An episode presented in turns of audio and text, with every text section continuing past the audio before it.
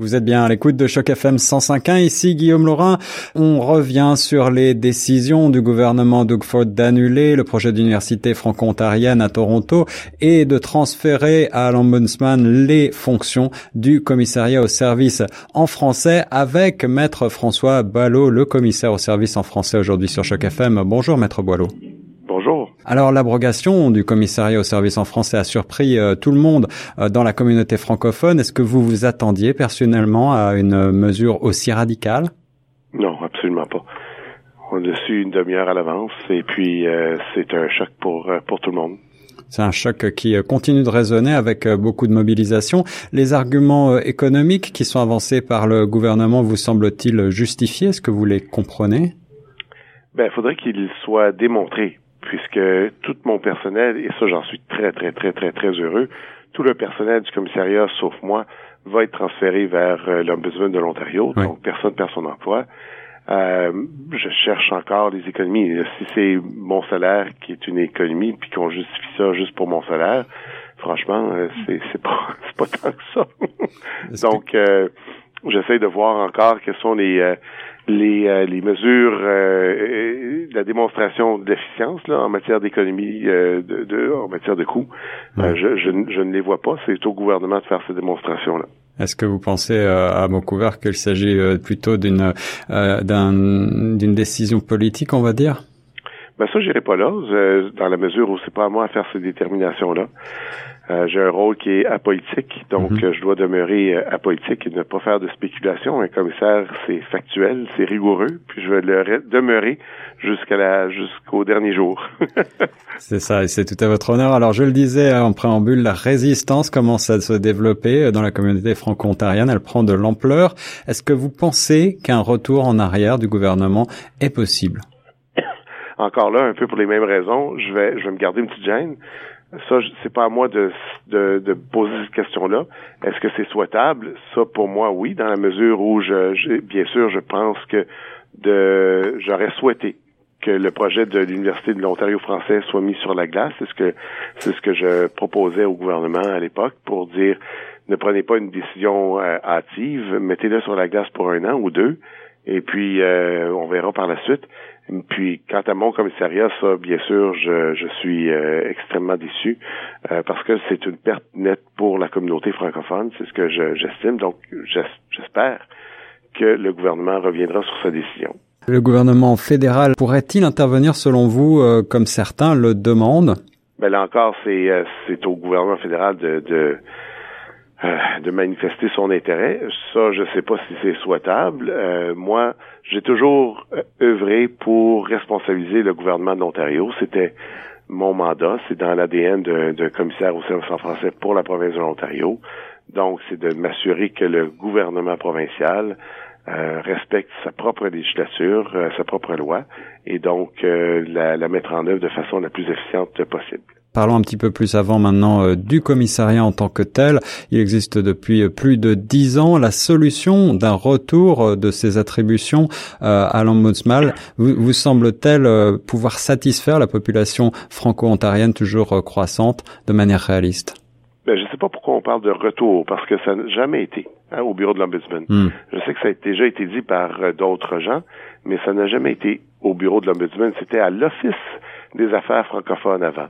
Donc, lorsque le poste de commissaire a été créé, on a enlevé euh, la, la, la, réception, si on veut, de plaintes de, de ce qui appartenait à l'Office des affaires francophones pour euh, créer une section pour le, le, commissaire au service en français. Donc, euh, qu'on soit qu'on soit transféré, transféré pardon, vers l'Ombudsman, c'est déjà un plus que lorsque c'était à l'Office.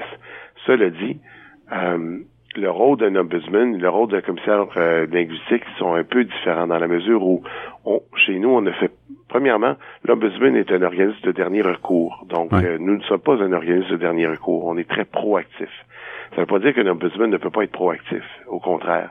Sauf que il a quand même un mandat de voir à la maladministration, de surveiller la maladministration de la fonction publique.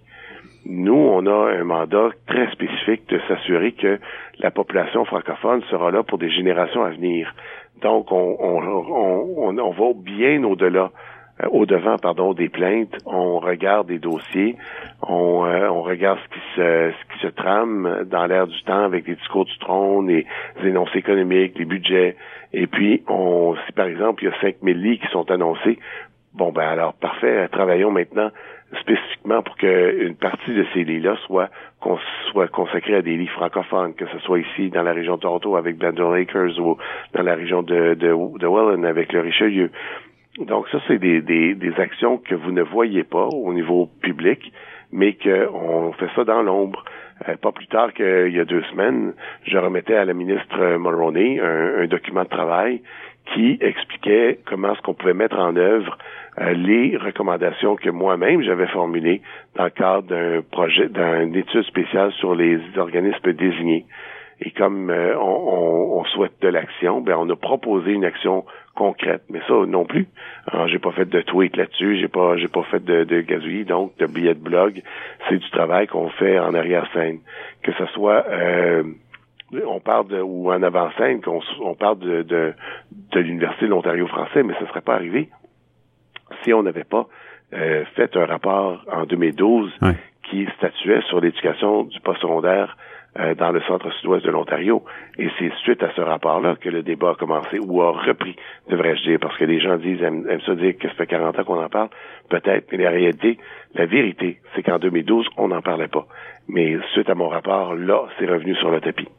Alors sur les, le, registre des plaintes, simplement, euh, certains s'inquiètent aujourd'hui euh, de savoir que euh, l'ombudsman actuel, Monsieur Paul Dubé, est un francophone, mais ce ne sera peut-être même pas le cas à l'avenir. Il n'y a pas véritablement dans la loi quelque chose qui précise qu'ils doivent être francophones ou bilingues. Est-ce que vous êtes inquiet? Est-ce que vous pensez qu'il sera même dans ces conditions de répondre aux plaintes des francophones? Ben, ça, ça c'est au encore là, c'est une détermination à faire par le gouvernement.